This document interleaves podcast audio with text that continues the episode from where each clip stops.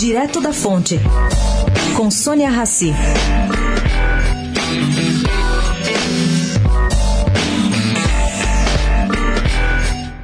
Acordo assinado entre a Odebrecht e o Ministério Público Paulista, ano passado, no fim de dezembro, sobre danos causados à capital via contratos irregulares, usou um método inédito para calcular os 35 milhões de reais a serem devolvidos aos cofres públicos.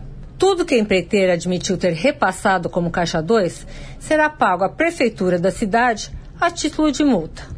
Já nos casos em que admitiu ter pago propina ou superfaturado obras, os valores serão quitados em dobro. Em dobro, gente. Uma vez a título de ressarcimento e a outra com multa.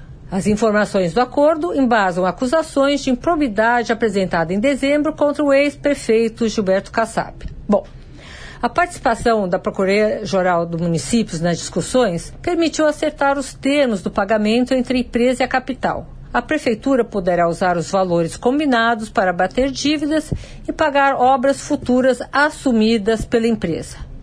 Os termos foram autorizados pelo prefeito João Dória e pelo secretário Anderson Pomini. Bom, gente, essa Odebrecht vai ter que faturar muito para poder pagar tudo que deve. Sônia Raci, direto da fonte, para a Rádio Eldorado.